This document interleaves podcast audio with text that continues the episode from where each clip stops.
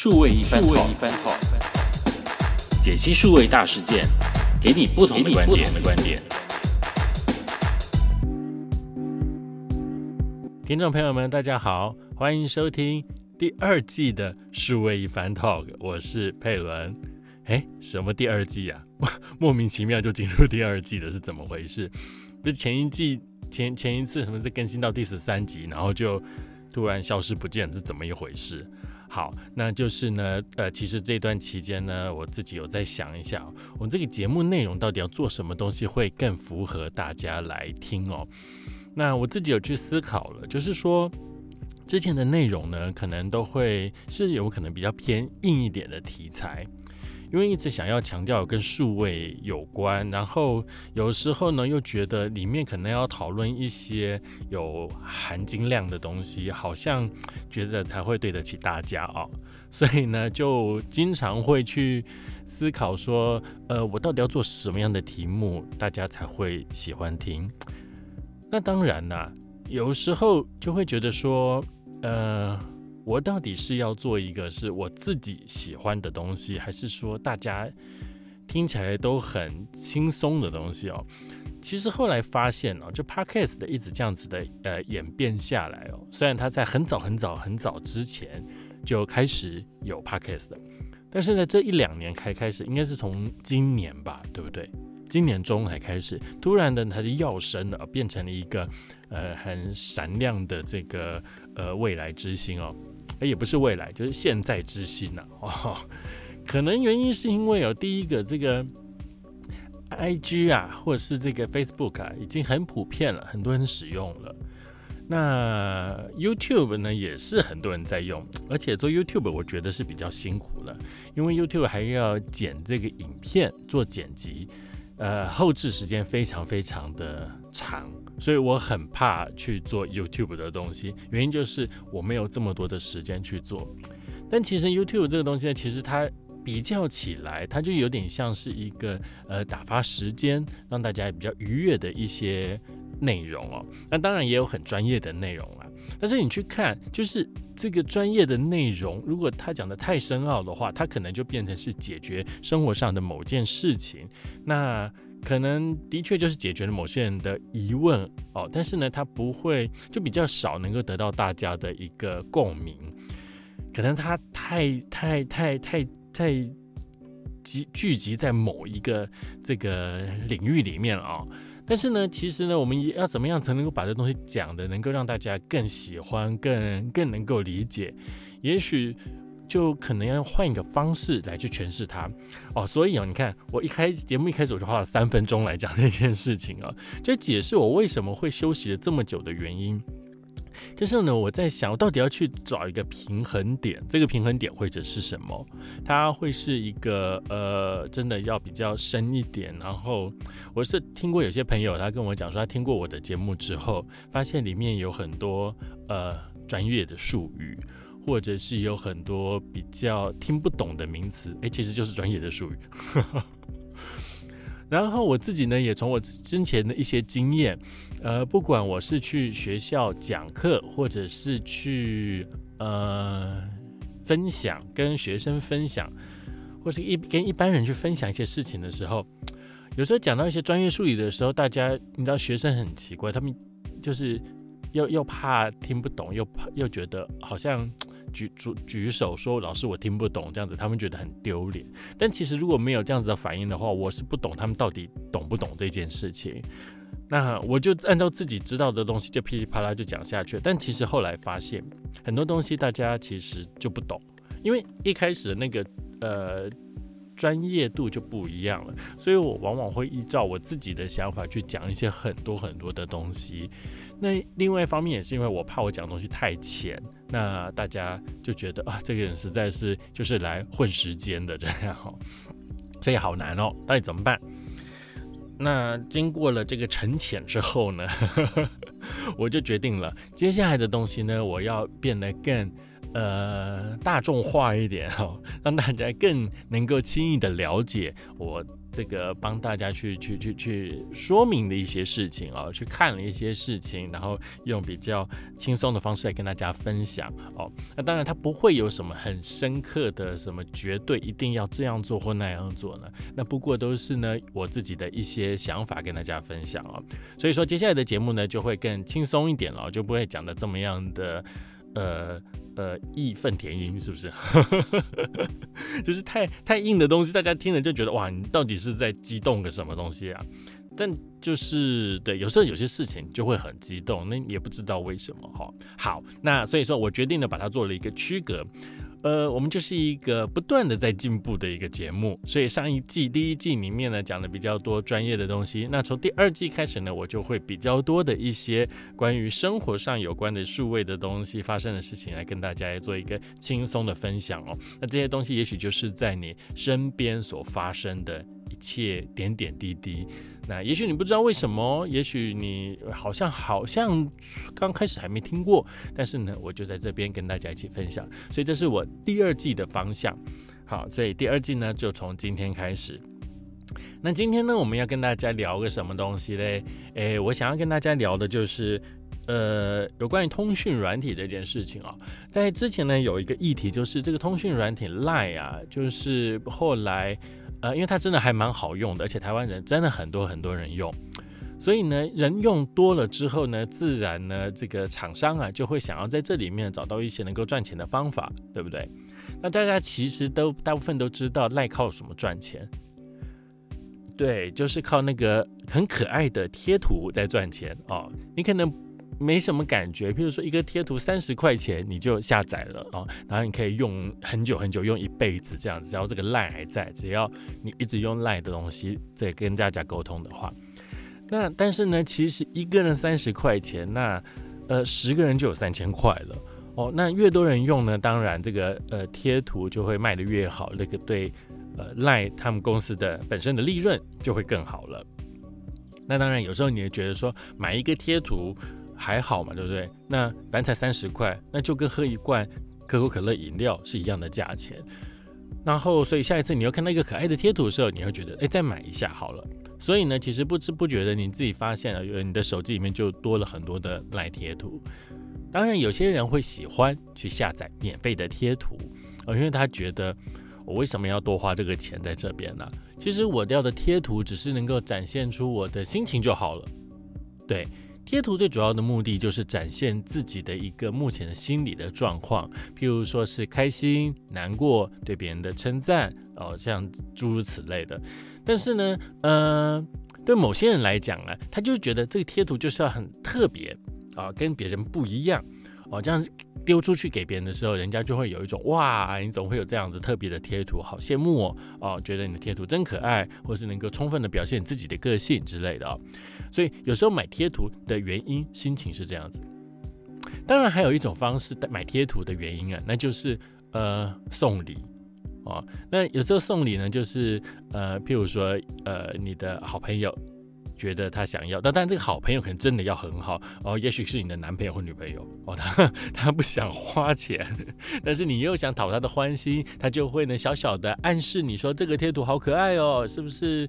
嗯，好想要哦，这样子，通常讲出好想要这个字，应该就已经暗示你一些感觉了嘛，对不对？那当然呢，有时候呢，呃，我们也会把这个贴图买之后呢，送给长辈，呃，送给爸爸妈妈，因为爸爸妈妈可能比较不会用，呃，电子支付，就是赖里面的这个购买这种方式。有些爸爸妈妈可能还没有信用卡，也没办法绑信用卡，那怎么办呢？那就是为人子女的就来尽一尽孝道啦，对不对？所以呢，这个赖的贴图呢，就变成了很重要的一个营收来源了。那当然呢。你看，越来越多人用 LINE，，所以说呢，他如果单靠贴图的话呢，其实好像也没办法那么赚到更多的钱。于是呢，他就开始开发了很多新的功能啊。所以现在大家看到很多的，譬如说有 LINE 的什么 TV 啊、音乐啊，那还有这很多这种小店家喜欢用的 Line at 都是很大家很喜欢使用的。那尤其因为 Line at 这个东西是面对的是小店家在地店家的一个服务。所以你既然开店嘛，对不对？那你一定要有一些行销的支出哦。那 Line 的话呢，跟其他的行销工具最大的差别就是，它真的可以找到跟你的客户，呃，这跟你的顾客，像跟你的消费者直接 say hello。怎么说呢？一般呢，我们在做脸书的行销的时候呢，我们在脸上脸书上贴一个贴文嘛，对不对？但是你的粉丝呢，可能我们之前讲过了，只有百分之一的粉丝能够有机会触及到这个贴文，也就是说瞄到这个贴文，但他瞄到哦，还不是叫做说真正的有去看到。所以你看哦，你好不容易精心设计了一个贴文之后，结果只有一趴的人有办法触及到。那其实大部分的时间，你可能就要多花一点广告费，来让这个东西让你的讯息让更多人看到。好，所以说呢，呃，这样子讯息出去，而且脸书这个东西是有时间的先后顺序嘛，所以呢，如果过了两天三天之后呢，基本上这个讯息呢就没有那么的具有时效性了，所以之后的人在看到，他觉得没有感觉，无感。譬如说，你今天发了一个圣诞节有关的讯息，好了哦，本店圣诞节圣诞大餐哦，大特价，欢迎大家来吃啊！凭此这个呃，被底下按赞留言就可以得到多少钱呃几折的折扣。好，但并不是每个人都在第一时间看到啊，对不对？哦，所以说呢，有些人可能三天之后才被触及到了。那三天之后触及到这个被看到这个消息的时候，你还会想这会吃圣诞大餐吗？就圣诞节都已经过了嘛，对不对？那现在应该要吃什么？是吃跨年大餐了，所以就很没有效率。但是呢，赖这个东西呢，因为它就很及时的，你现在发出去一个讯息之后呢，你就可以去看到底有哪些人看到这个讯息，已读这个讯息。那当然呢，已读至少在 LINE 里面的已读，跟在 Facebook 上面的浏览哦和触及这种事情是两个程度的哦。已读是代表真的是看到之后点开来大概看一下，但浏览呐，它就是这个触及啊，就是划过去在你眼前就秀出来一下，就叫做这个触及了。所以比较起来，呃，LINE at 好像更有帮助。啊，真正的触及到这个消费者，所以呢，就很多小店家就觉得说，嗯，那好像不错哦，那我要经营我的会员嘛，现在不是说会员经济很夯吗？对不对？所以我就让我的消费者赶快来都要用我的，我就成立一个 Line，大家赶快来用。好，那就开始用了。那那一开始呢，Line 一定觉得欢迎欢迎，因为要欢迎大家来鼓励大家使用嘛，对不对？所以门槛就设的很低，费用就设的比较低一点，大家用起来还勉强可以用。可是呢，当越来越多的店家来使用了之后呢，就会发现，哇，人呐真的是以倍数的在成长，所以相对的对赖来讲的话了，这个成本就越来越增加了。什么成本呢？你看啊，这个讯息在跑来跑去，每天以几亿封的讯息在跑的时候啊，主机是很重要的一个基础的硬体成本，网络的流量也是基础的硬体成本。大家因为手机哦，都现在都是用四 G 上网吃到饱，所以你完全没有那种感觉，就是说我要多花钱去这个做任何上网的事情。但是如果说今天你不是用四 G 吃到饱，你是用呃这固定流量的话呢，这时候你就会谨慎喽，对不对？你就会看一下，哎，到什么时候我的流量是不是就爆炸了，就爆掉了？那我就要再花钱加购这件流量这样子的事情了。但是如果你是四 G 吃到饱的话，你根本不会这样想，你就想看多少都做多少，想用多少就多少。我有个朋友啊，我们之前呢，我们就在比比什么呢？比说大家自己的四 G 吃到饱每个月花的流量谁比较多？呃，如果你每个电信应该都有，像我之前有用过远传，我现在用的是中华电信。那我们都用它的 App，我们登录去看，其实你可以看到你每个月用掉的流量大概有多少。那我的朋友呢，他就说他一个月大概可以用掉一百 G 的流量，哇，一百 G 的流量哎，那到底是做什么事情那么花掉用了这么多呢？当然呢，很简单的，第一个就是看影片，看影片是最花流量的。哦，所以你看，看你看一个影集就要花很多的流量。如果你每天都很爱看 YouTube 的话呢，然后花掉更多的流量。那第二个呢，就是他可能家里没有安装有线网络，那如果家里没有网络的话，你会怎么样上网？那当然，如果你要笔电的话，你一定要连网络嘛。所以这时候就开热点分享，所以你的手机的讯号这个流量又变成笔电在使用。那笔电上面使用的时候，你就更肆无忌惮的用了，对不对？看影片也好，下载档案也好，什么的东西都在上面使用，所以这个流量就不知不觉的就一直在吃，一直在吃，一直在吃。好，所以呢，其实呃，流量是有价的，是有价值的，只是现在弄成一个四 G 吃到饱，所以说大家都觉得无所谓。好。回到刚才讲的，就是赖它的成本越来越高了，怎么办呢？对不对？总要想办法赚钱嘛。这时候呢，当然就想办法调高价钱了，因为大家都已经习惯使用了嘛，对不对？因为大家已经习惯要用 Line at 来经营它的会员，推播这个最新的优惠讯息给大家了，所以就自然就会使用它了。那也离不开了，所以呢，这时候他就正好来给你调个价钱，哇！结果一调呢，价钱还调的还不少哦。就变成说，你每次假设你的粉丝、你的会员越来越多的话，能够超过到一千、五千以上的话，你每发一次讯息啊，可能都是一次这个行销成本，所以呢就会蛮多的。那久而久之之后，你的假设粉丝越来越多的话，像有些 line at 像大企业啊，他号称他自己的粉丝的几十万、几百万的话，那做每一次的动作、发每一个讯息都要。精心的这个挑选过，因为成本太高了。好，所以就呢，开始有一些人觉得想去找一些呃更好的地方，at a better place，哇，比较好一点的地方。什么是地方？就是比较好一点的地方呢？就是不要花那么多钱的地方。哎，所以找来找去，有些人可以开开始可以搜寻搜寻 Line at，你看，像我们之前还有用过什么样的通讯软体呢？可以让这样子用呢？哦，后来找找找，后来找到了，那就找到一个 Telegram 这样子的一个 App。哦，那它也是一个通讯软体哦，它好像是俄国人这个创办的。那这个软体呢，它的特色就是全部免费。它跟你说，它就是不收钱，大家欢迎大家来用。好，所以呢，就开始有一些呃团体啊，就开始搬家了。从原本的 Line 群组就搬家到 Telegram 去了。那我自己是使用有使用 Telegram 的，但是我觉得那个界面呢，可能就 用的有点不习惯。但是呢，可能用久了你也就习惯。很多东西就是这样，用久了你就习惯了。从不习惯就习惯，就好像 Facebook 的新界面一样。一开始呢还是很挣扎，还是很抗拒。可是到后来呢，它就是不给你换成旧的了。那用久了，那你就习惯了哦。所以说呢，现在就就习惯新的界面了。好，所以呢，就来到这个 Telegram 了之后呢，呃，它就号称就不用钱嘛，对不对？所以大家就努力的用。但是啊，这事情就是这样子，免费的一定都有一些原因。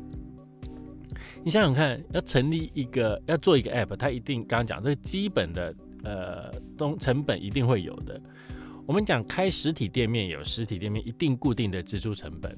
譬如说，就是你的店租哦，你的员工的费用、人事成本啊这些的，或者是你一些行销成本。那同样的，你在网络上开店也是有成本的。嗯，不要以为没有成本哦。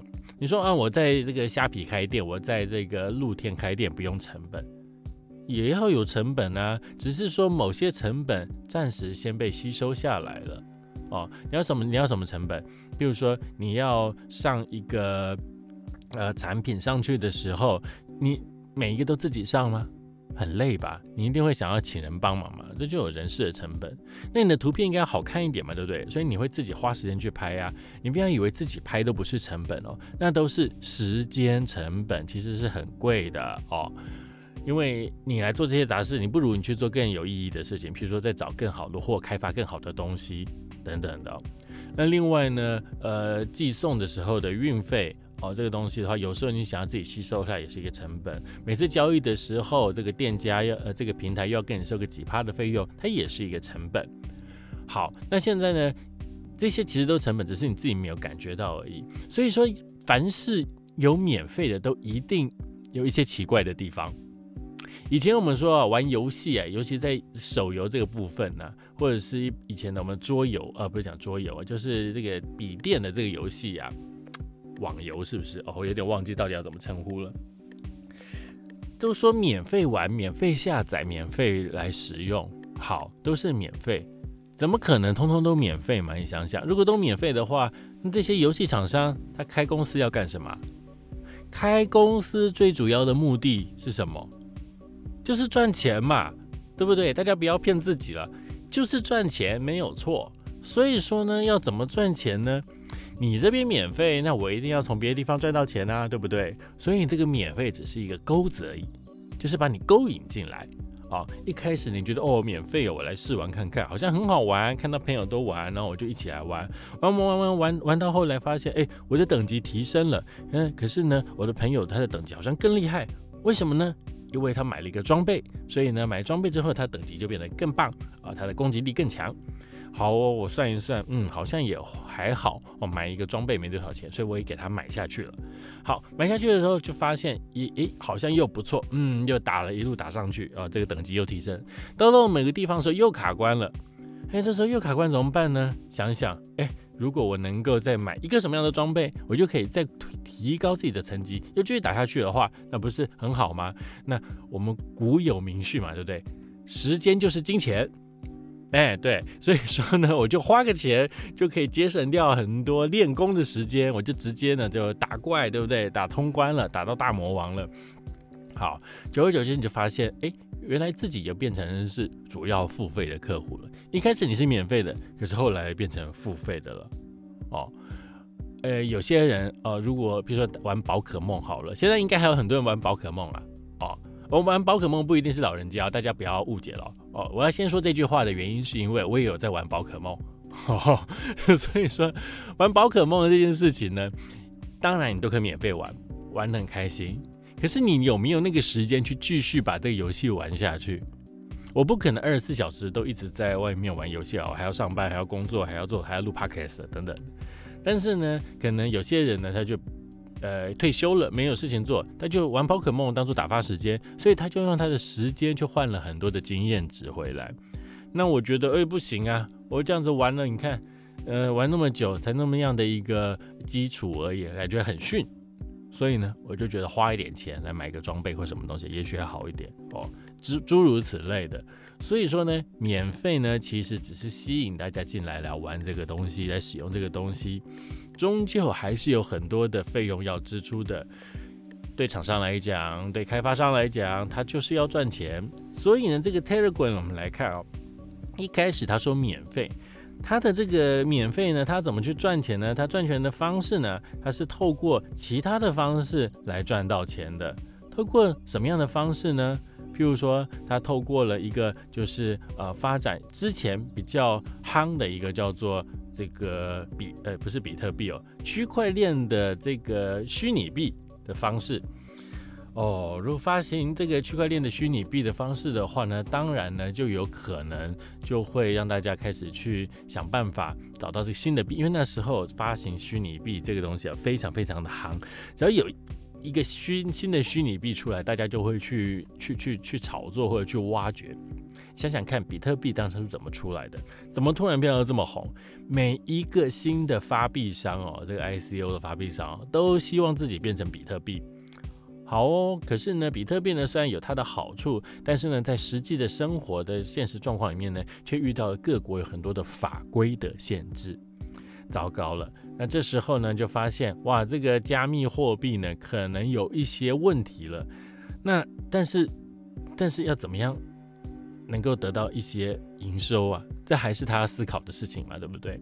所以呢，到现在呢，终于他还是想通了。想通什么呢？